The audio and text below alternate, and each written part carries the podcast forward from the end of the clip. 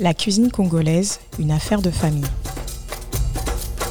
Bonjour et bienvenue sur ce nouveau podcast de l'Afropolitaine. L'Afropolitaine est un espace de libre parole et de réflexion dédié aux femmes noires. Parce que chaque Afropolitaine a un vécu différent qui mérite d'être entendu, l'Afropolitaine se veut être une sphère où les femmes noires se rencontrent, s'inspirent les unes les autres. Je suis Mélissa et je vous invite à découvrir le parcours de femmes noires inspirantes, captivantes et tout aussi saisissantes les unes que les autres. Aujourd'hui, c'est dans l'univers d'une mère et de sa fille que je vous invite à, à rentrer. Natacha et maman Émilie sont deux femmes entreprenantes qui œuvrent toutes les deux pour Bibi Cuisine. Avec elles, nous aborderons la cuisine congolaise et l'importance de l'entrepreneuriat. Bonjour maman Émilie, bonjour euh, Natacha. Bonjour. Comment vous allez? Ça va, ça va. Un peu stressé. Hein. Ouais, même moi, même moi, je suis un peu stressée parce que c'est pas forcément Voilà, évident. C'est pas voilà. évident, on n'a pas l'habitude, mais pas on est contente d'être là en tout cas. Voilà. Ah bah c'est top. En tout cas, merci beaucoup d'avoir accepté de participer à ce podcast. Merci à toi. Merci. Merci beaucoup. Euh, pour commencer, est-ce que vous pourriez vous présenter, nous dire un peu qui vous êtes pour les personnes qui ne vous connaissent pas? Donc bonjour, moi c'est Natacha. Euh, bonjour, moi c'est Maman Émilie. Donc on est originaire du 91. Euh, donc, notre pays d'origine, donc, c'est la République démocratique du Congo. Donc maman maman qui est née à Kinshasa et moi qui suis née ici euh, à Paris et on continue à évoluer ici en banlieue parisienne. D'accord.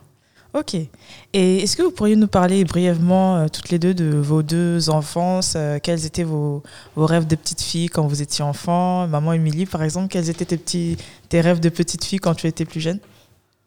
Moi, mon rêve, euh, je voulais d'abord euh, être euh, infirmière D'accord. et après euh, faire la couture. Infirmière, pourquoi? Parce que j'aimais beaucoup aider euh, les autres. Euh, parmi nous, la famille et des voisins et tout. Mhm. Quand surtout quelqu'un qui était malade, et j'ai dit, oh, je vais être infirmière pour aider cette personne et, tout. Et la couture, j'ai eu cette idée parce que j'ai vu ma sœur faire la couture et ça m'a donné aussi envie. D'accord. Donc, en fait, très jeune, tu avais vraiment cette envie-là. En fait, tu étais vraiment tournée vers des métiers en fait, où tu aidais les autres, en fait. Voilà, D'accord. c'est ça. Ok. Et quand je suis en- venue en France, c'est ça que je fais aussi. D'accord. Infirmière et couturière. Ouais. Chapeau. et toi, Natacha? Euh, moi, j'étais une grande rêveuse. Euh, je voulais faire des tas de choses. Je voulais être chanteuse, actrice, journaliste. euh, vraiment, euh, en fait, c'est, ça reflète aussi ma personnalité actuelle. C'est que j'ai Mhm. toujours voulu faire des tas de choses en même temps. Euh, parce que pour moi, on n'a pas qu'une seule vie, on peut avoir plusieurs vies. Euh, moi, j'ai voilà, j'ai fait des études de commerce, j'ai été commerciale, j'ai travaillé aussi dans les achats, j'ai fait différents domaines. Et euh, parce que pour moi, on peut à chaque fois se réinventer, s'adapter et avoir euh, des envies diverses, quoi. D'accord, en fait. Donc, honnêtement, euh, si, si je résume un peu ce que tu viens de nous dire, en fait, tu étais quelqu'un, tu te fermais pas à un domaine précis. Exactement. Tu allais vraiment euh, suivant tes envies, suivant euh, ce que tu voulais faire. Exactement. Et aussi, je pense aussi inconsciemment, moi j'étais une enfant très très réservée. Là, c'est vrai que j'arrive à m'exprimer, mais quand j'étais enfant, c'était assez difficile pour moi. Je peux pas l'expliquer pourquoi. hein. Peut-être c'était le, le côté dernière de famille, je sais pas. Mais euh, voilà, j'étais très très réservée comme enfant et du coup, je rêvais toujours de métiers où euh, justement, bah, journaliste, actrice, où on se met en avant, où on essaye de se surpasser. Hmm. Donc je pense que c'est pour ça qu'inconsciemment, je voulais, euh, euh, j'étais attirée en tout cas par ces, ces métiers-là. D'accord. Ok, bah c'est vraiment top. Vous avez vraiment deux, deux, euh, deux, deux- enfin pas deux domaines, mais deux mondes assez euh, Différents, différents. différents, mais en même temps qui se recroisent. Euh, toi qui disais que tu avais un rêve de, de devenir journaliste, là quelque part aujourd'hui tu réalises un petit peu peut-être un petit peu ton rêve aujourd'hui. Un, un petit peu, mais je me rends compte que c'est un vrai métier. Chacun son domaine. voilà, mais euh, ouais, c'est vrai, c'est vrai que c'est mes débuts là. Ah, bah c'est top. On a hâte de voir la suite en tout cas. Toutes les deux, en fait, vous avez créé ensemble euh, une entreprise, Bibi Cuisine, en 2018, fin Oui. 2018. Ouais. Est-ce que vous pourriez nous dire euh, en quoi consiste ce projet et euh, quelles activités vous proposez justement dans le cadre de, de ce projet et les raisons surtout qui vous ont amené à, à vous lancer dans cette belle aventure à deux? Ouais.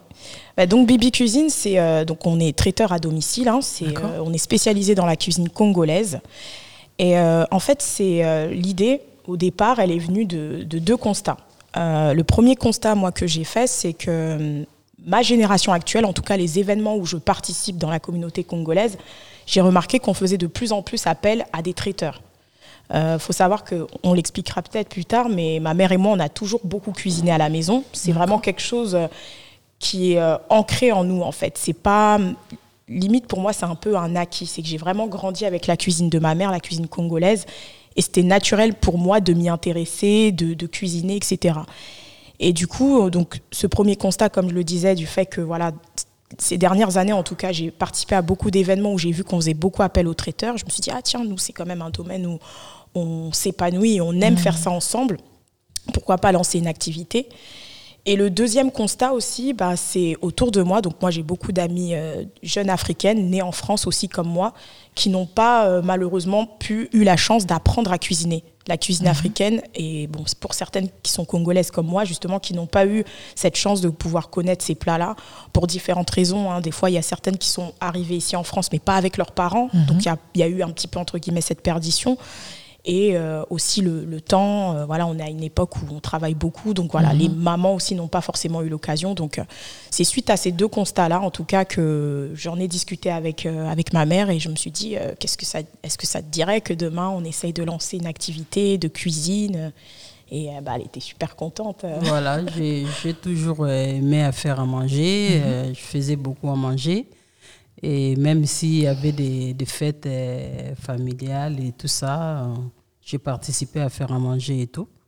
Et puis mes enfants, ils disaient, maman, tu prépares bien, euh, mais pourquoi on ne peut pas faire quelque mhm. chose entre nous? D'accord. Ah bah c'est vraiment bien en fait, c'est une très belle idée justement parce que moi aussi j'ai fait ce constat-là également que on fait souvent appel à des traiteurs dans notre communauté, notamment pour les mariages ou pour des baptêmes parce que c'est vrai qu'on a un peuple on célèbre en fait. On n'a pas, on mm. n'attend pas une occasion particulière pour célébrer les choses.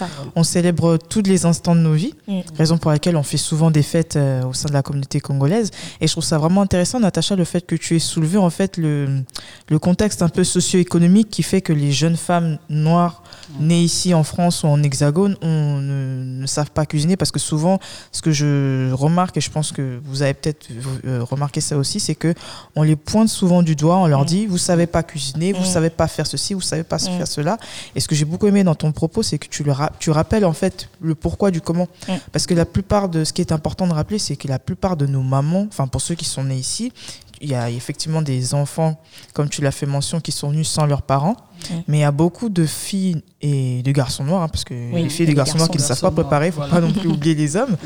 Euh, ils ne savent pas cuisiner aussi parce qu'il y a beaucoup de nos mamans euh, qui font peut-être le métier que toi tu as fait, maman Émilie, c'est infirmière ou aide-soignante, mmh. mmh. ou d'autres métiers physiquement pénibles et ils n'ont pas le temps quand ils reviennent du mmh. travail, ils sont fatigués.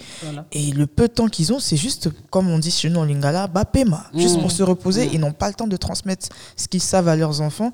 Et je trouve que c'est bien que tu puisses euh, rappeler ça parce que souvent on, on, les juge, mais on ne cherche pas à comprendre le pourquoi du comment. Exactement, le contexte. C'est ça, nous, euh, les parents, on a plus donner euh, au travail mmh. pour euh, financer euh, vos études. On disait, bon, on va beaucoup travailler pour que nos enfants ils étudient, ils viennent à leur fin. Mmh. Voilà, donc on a un peu, comment dirais-je, un peu délaissé la cuisine. on a plus mis en avant des études. Mmh. Ouais. C'est vrai que c'est le tout. En fait, c'est pas aussi de votre faute à vous les parents mm. parce que quelque part vous, avez quitté un pays qui était le vôtre. Vous avez mm. dû, euh, vous avez été contraint en fait à cette injonction à l'assimilation culturelle en fait.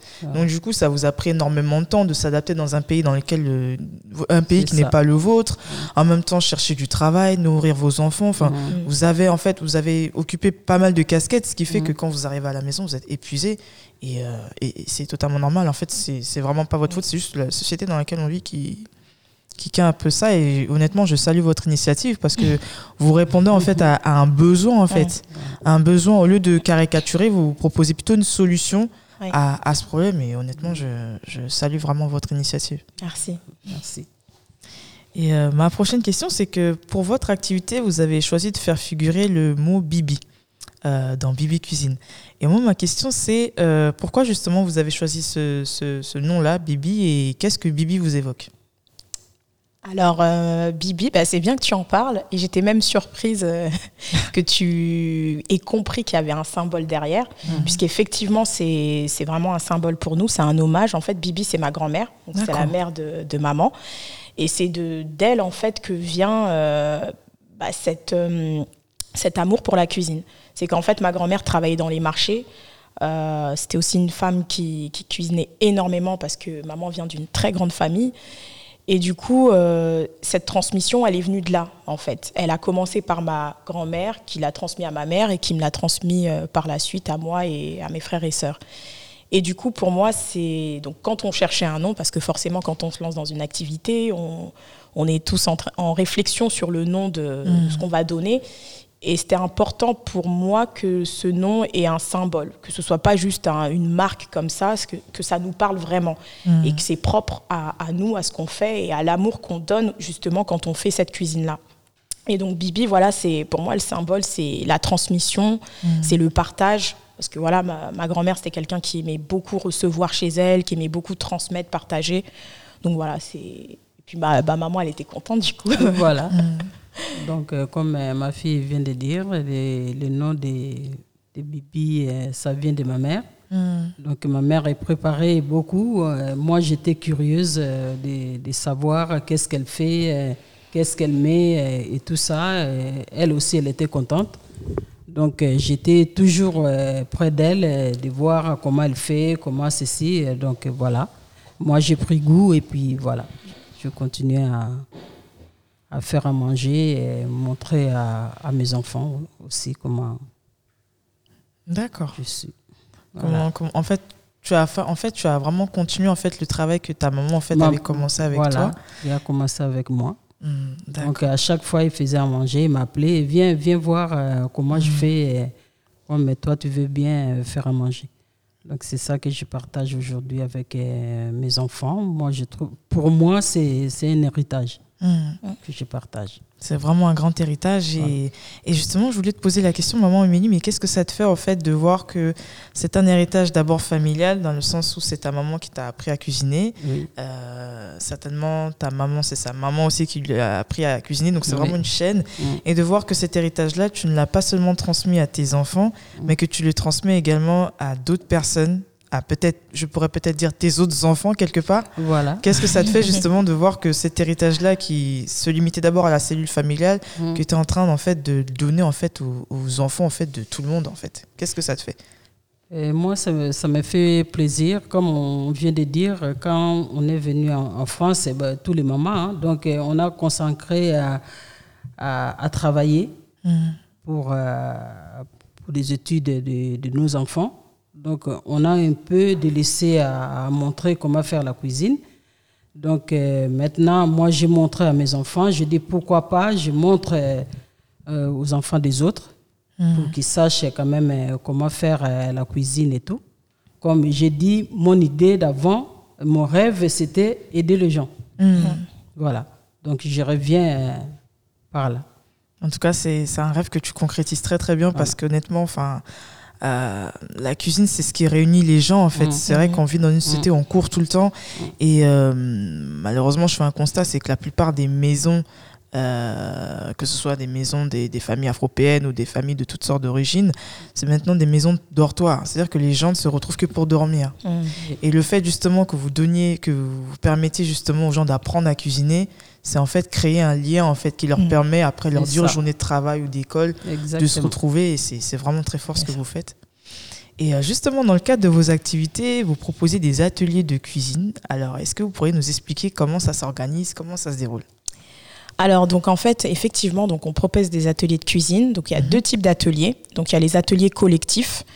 Euh, dans les ateliers collectifs, donc on accueille environ entre 5 à 8 participants. On essaye de pas faire de gros groupes justement pour que euh, comment dire, les explications soient plus claires et que les gens puissent prendre la parole et partager aussi. Parce que Mhm. c'est un échange. hein. Certes, on donne un cours, mais on attend aussi que les personnes qui assistent à ce cours-là puissent échanger avec nous, nous poser des questions. Donc c'est vrai qu'on aime bien se retrouver dans des euh, organiser avec des petits groupes. Et lorsqu'on on organise ces ateliers, donc on, a, on choisit en fait un plat qu'on va justement euh, présenter et expliquer. Mhm. Euh, par exemple, le dernier, le dernier atelier qu'on a organisé, donc le plat euh, choisi, c'était donc le pondu. Mhm. Et donc, on a commencé à expliquer déjà l'origine du pondu, d'où ça vient, parce qu'il y a certaines participantes qui ne sont pas forcément d'origine congolaise.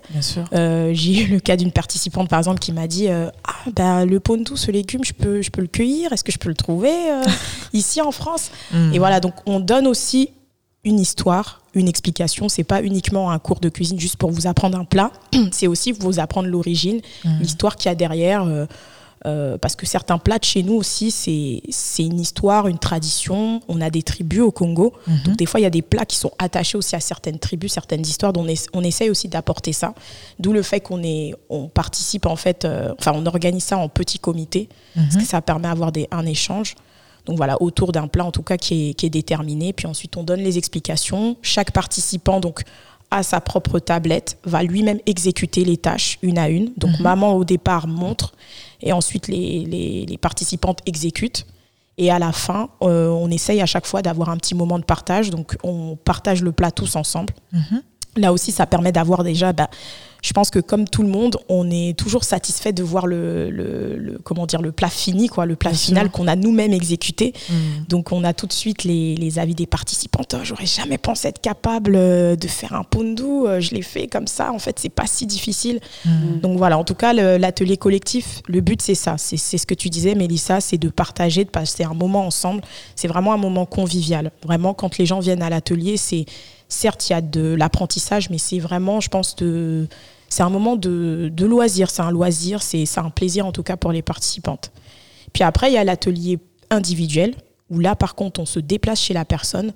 Euh, Aujourd'hui, les ateliers individuels, j'ai principalement des gens qui ont déjà un peu une connaissance en fait des plats congolais. Mhm. Euh, bah, par exemple, elles vont me dire euh, aujourd'hui, j'aimerais apprendre à faire le mbika.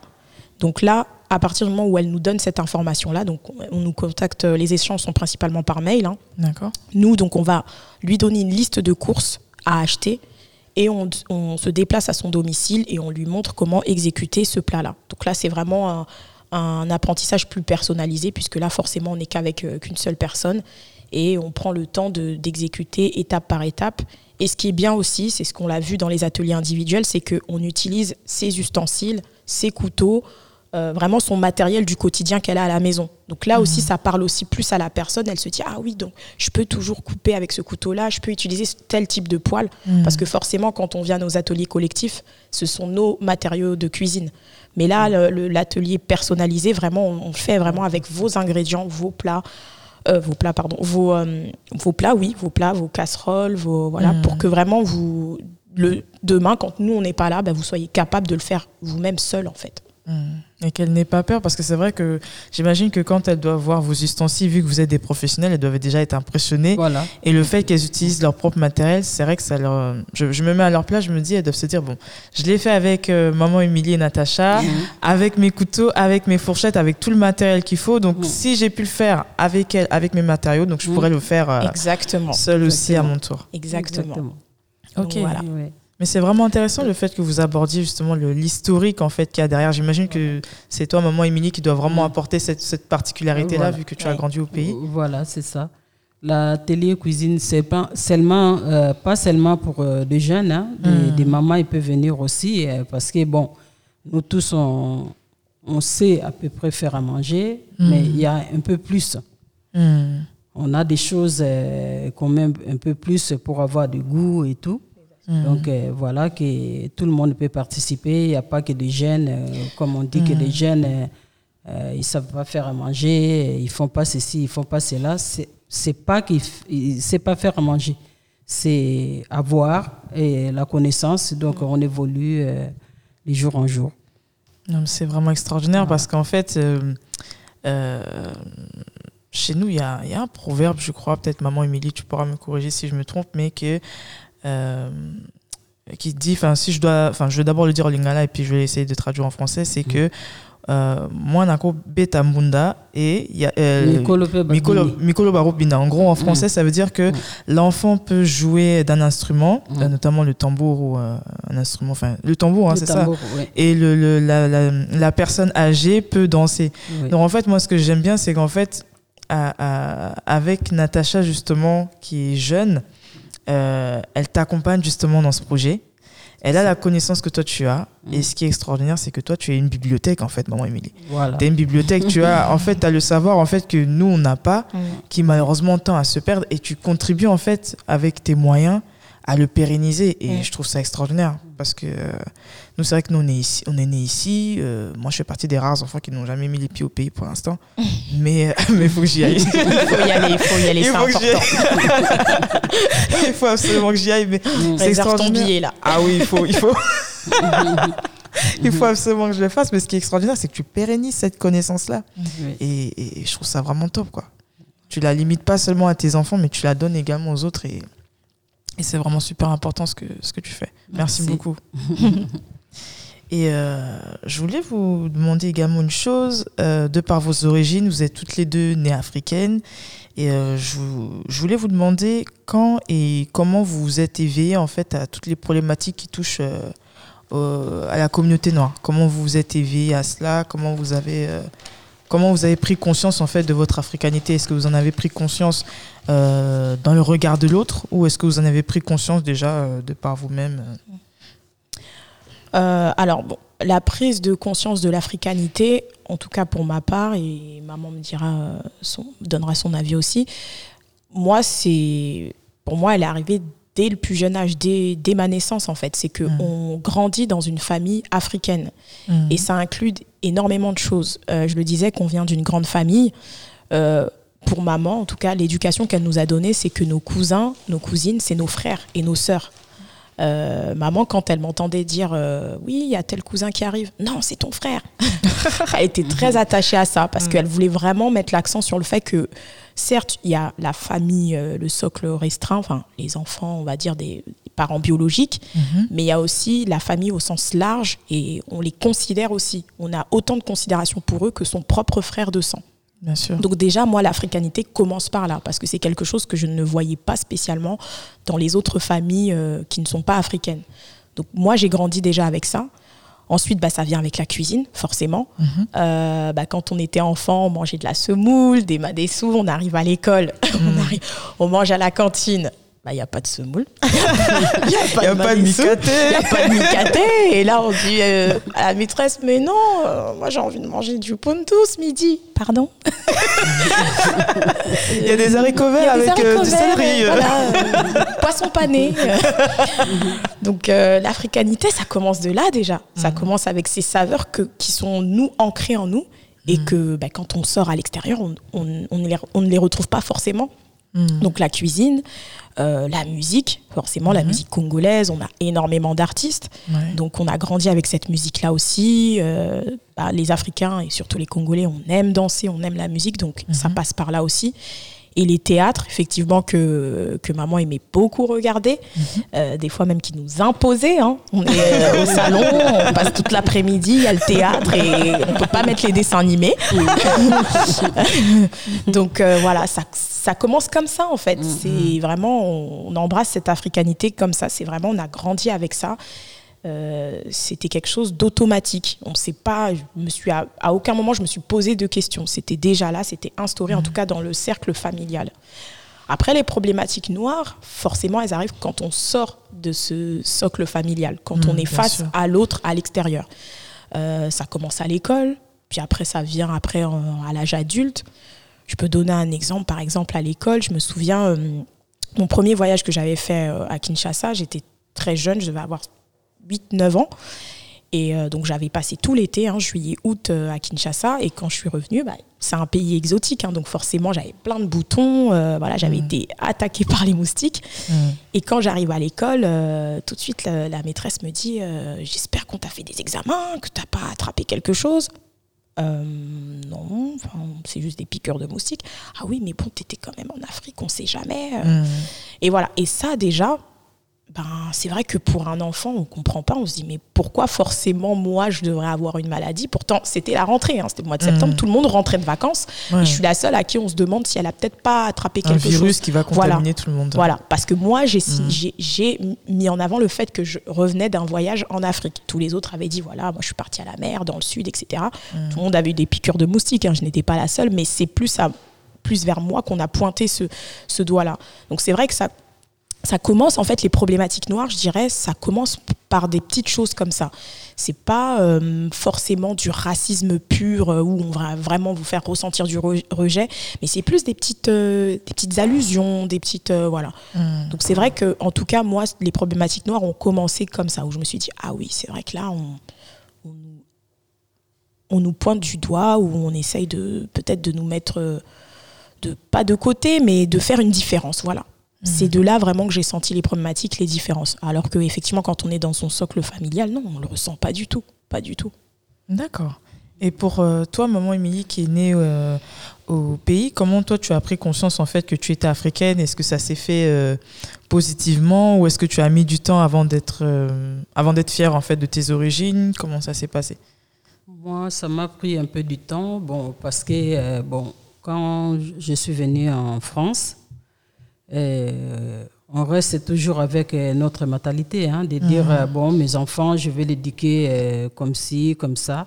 Mhm. Et je ne voyais pas à mes enfants d'appeler une adulte à son prénom. Mhm. Je disais toujours, ah non, non, non, il faut dire tantine, il faut dire tonton et tout.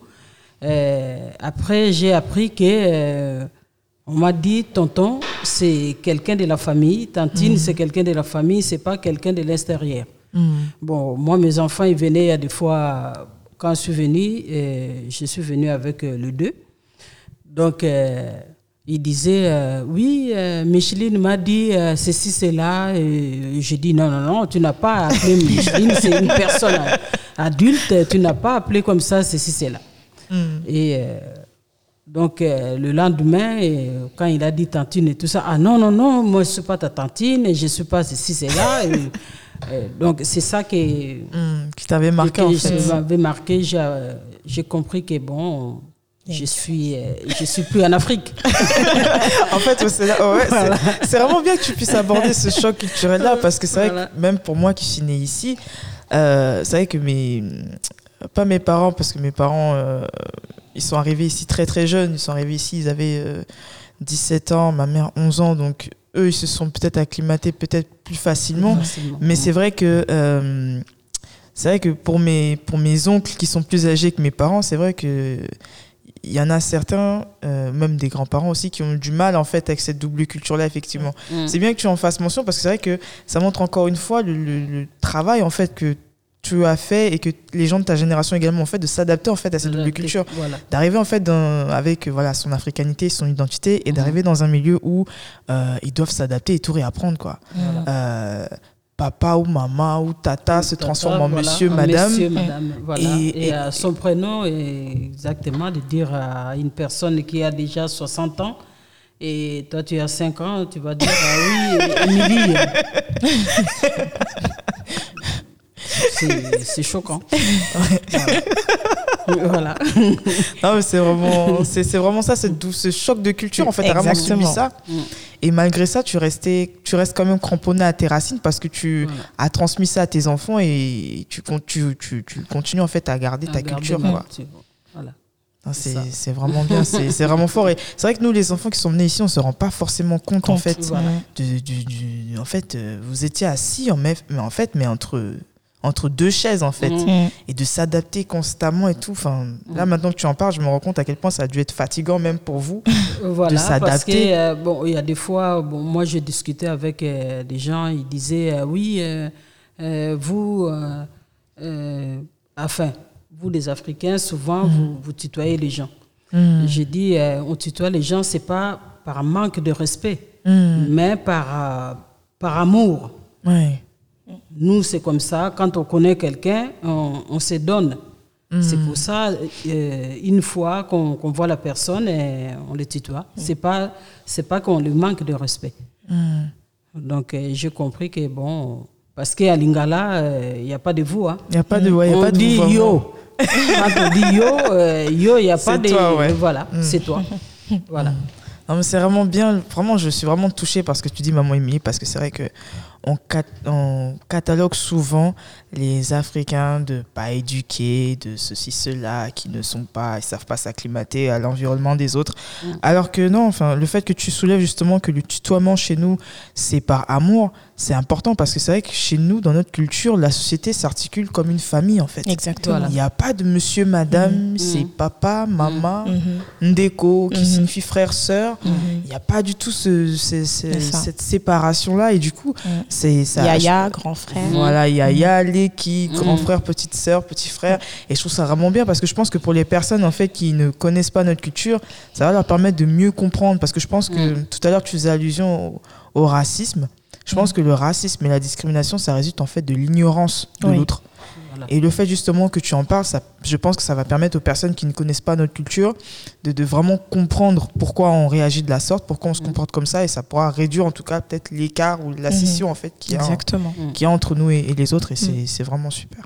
Ou d'expliquer la personne, euh, mm. ici, on est ici, on parle comme ça, on dit comme ça, au lieu à des fois d'être euh, de se braquer, euh, bah de se braquer non. Voilà. Non, c'est vraiment ça. Et pour rejoindre justement ce dont on, vient de parler, dans l'inconscient collectif, en fait, euh, parce que tout à l'heure, Natacha, tu faisais allusion à la culture congolaise, le fait qu'on aime la musique, le fait mhm. qu'on est des personnes qui célébrons, en fait. Mhm. Euh, on n'attend pas, comme je l'ai dit tout à l'heure, on n'attend pas une occasion spécifique pour célébrer quoi que ce soit. Mhm. On célèbre. Euh, et euh, souvent, malheureusement, dans l'inconscient collectif de beaucoup de personnes, euh, la culture congolaise, elle est souvent exclusivement assimilée, en fait. On l'assimile seulement, malheureusement, à tout ce qui est amusement, tout ce qui est manque de sérieux. oh, les Congolais sont toujours en retard. Oh, les Congolais sont ceci, sont cela.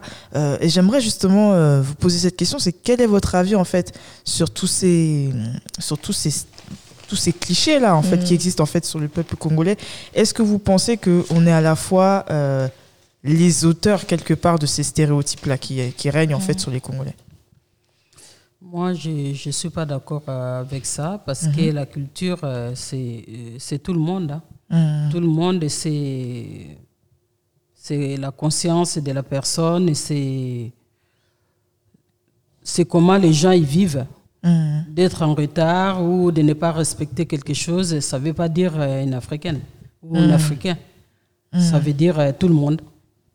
C'est propre à la, en fait, à la personnalité, en fait. C'est pas associé, enfin, l'associer juste à un, pays, je trouve ça un peu aberrant parce qu'être en retard, tout le monde est en retard dans toutes les cultures. Bien sûr. Euh, le manque de sérieux, c'est un comportement, c'est une personnalité, ça doit être associé pour moi à une personne et pas à un groupe de personnes. Mm. Donc, euh, c'est vrai que, en tout cas, moi, je suis de l'avis de ma mère. C'est vrai que non, je suis pas non plus d'accord de toujours associer effectivement le Congolais au retard, au, manque de sérieux. Le fait, de, ce que je disais, d'être festif, c'est que quand on va en Afrique, j'espère Mélissa que tu iras très bientôt, ah et euh, tu vas constater, moi, euh, donc j'y étais enfant et puis après j'y suis retournée. Mhm.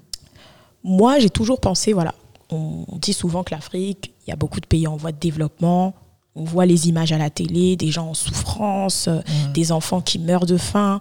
C'est des choses qui existent. Hein. Je ne dis pas que ça n'existe pas. Oui, ça existe. Par contre, je pense que beaucoup vont peut-être, euh, parce que c'est pas propre qu'au Congo, d'autres pays africains, parce que j'ai voyagé aussi dans d'autres pays africains, c'est que quand on arrive au pays, les gens, ils vous accueillent à bras ouverts. C'est que même s'ils n'ont rien, ils vont vous ouvrir leurs portes, ils vont vous proposer un repas, vous allez partager avec eux et ils ont de la joie. Moi, hmm. j'ai, quand j'ai été à Kinshasa, j'ai, oui, j'ai vu effectivement de la misère, j'ai vu des gens souffrir, mais euh, ils n'ont pas ce, comment dire, ils vont essayer en fait de toujours euh, être heureux en fait, de cacher justement ce, ces difficultés, ce mal-être, euh, même s'ils n'ont rien, ils vont quand même vous accueillir chez eux. Vous allez quand même partager un repas avec eux. Donc, c'est juste un, oui, c'est une mentalité en fait, c'est un, un, comportement. Et euh, je pense que c'est important, effectivement, c'est ce que tu parlais de prise de conscience, c'est que les gens, il faut qu'ils comprennent que ce qui est valable dans, une, dans un pays, enfin, ce qui est valable dans un pays avec sa culture n'est peut-être pas effectivement la même culture, mais il faut avoir cette ouverture-là de se dire, mmh. OK, il est congolais, il se comporte comme ça, mais peut-être il y a une histoire derrière. Peut-être que mmh. c'est propre à son pays, c'est propre à sa culture, c'est pas forcément mauvais.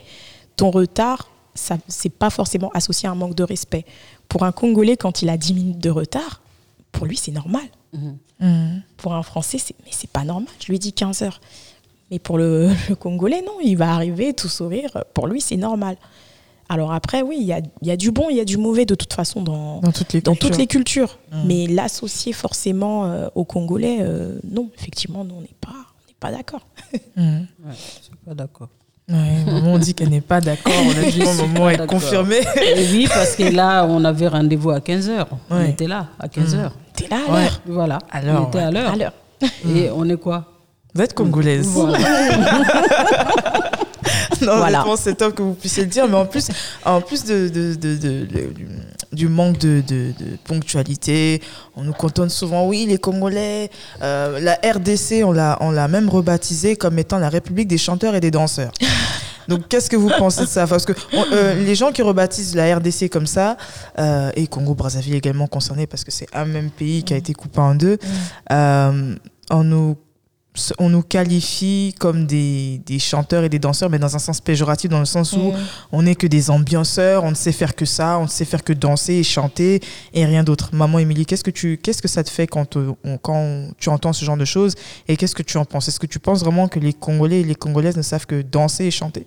Non, non. Et, et toi, là, actuellement, qu'est-ce que tu fais? Ah bah là, j'anime le podcast. Ouais, Voilà, ouais, tu travailles, euh, tu fais autre chose que danser. Et quoi, il faut pas mettre tout le monde dans le même sac. Hmm. Donc, euh, comme on dit, euh, un Congolais qui fait quelque chose et tous les Congolais. Non, Hmm. il y, a, y a des enfants, il y a des adultes, il y a des mamans, il y euh, y a des papas qui travaillent dur Hmm. pour arriver à, à bien faire euh, des choses. Hmm. Et notamment à, à payer des études à, à leurs enfants pour que les enfants ne fassent pas la même chose que nous, on a fait. Ouais. Donc, euh, il ne faut pas mettre des choses euh, tout dans le même sac. Quoi.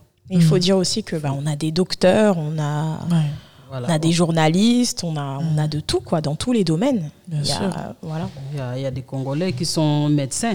Euh, Ouais. Moi, j'ai deux neveux qui sont, qui sont médecins. Hmm. J'ai, euh, donc, c'est c'est des Congolais. Voilà. Donc, il ne faut pas mettre euh, tout le monde dans le même sac.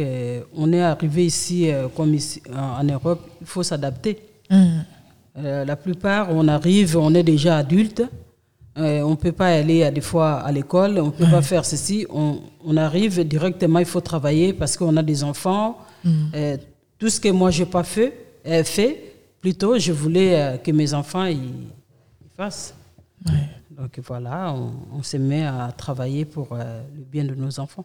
Tout à fait, et j'en profite justement pour, euh, par rapport à ce que tu viens de dire, à, à te remercier, maman Émilie, et à remercier euh, tous les parents qui vont peut-être écouter ce podcast pour tous les sacrifices qu'ils ont faits.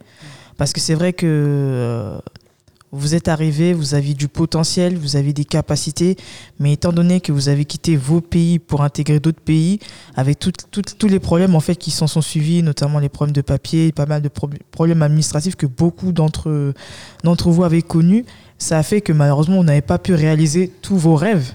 Pas parce que vous n'aviez pas les capacités, mais parce que vous n'aviez pas les possibilités de, de les accomplir. Et le fait que malgré ça, euh, vous avez malgré ça transmis en fait cet élan de courage euh, et de bravoure à vos enfants, honnêtement, je, je ne peux que vous dire merci et te dire merci, maman Émilie, parce que c'est énorme ce que vous avez fait. C'est énorme.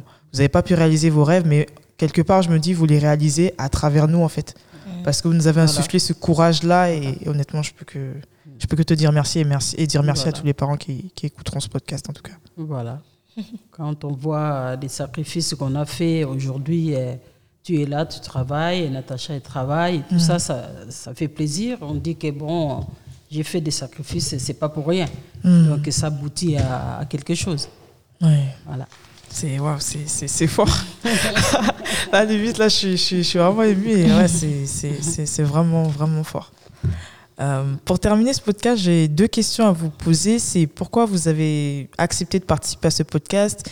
Et qu'est-ce que vous diriez euh, pour clôturer euh, aux Afropolitaines et à toutes les personnes qui écoutent ce podcast? Maman, vas-y.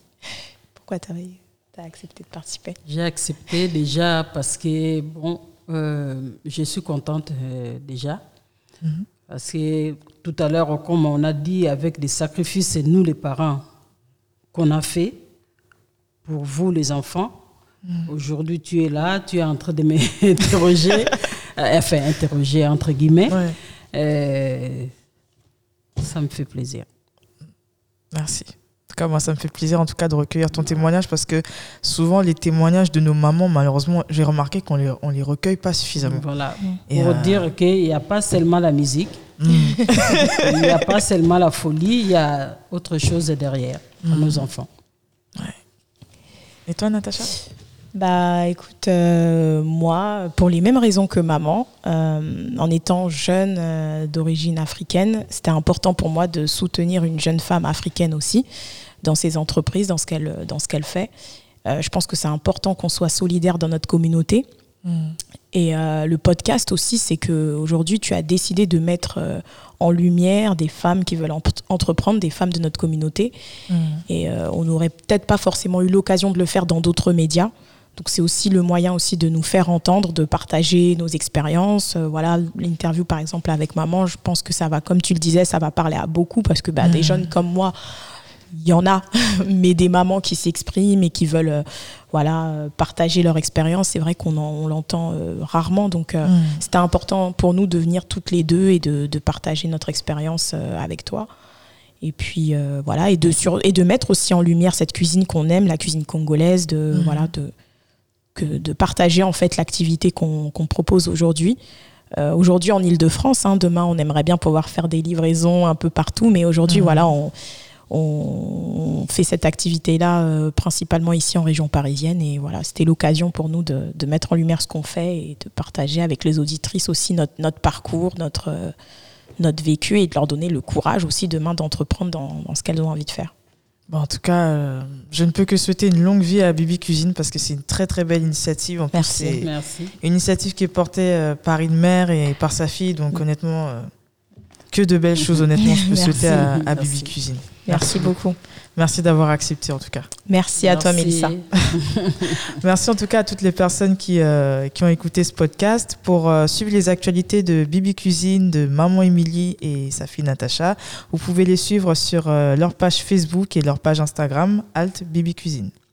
Quant à moi, je vous remercie en tout cas de nous avoir écoutés et je vous dis à très bientôt pour un nouveau podcast sur l'Afropolitaine. Merci.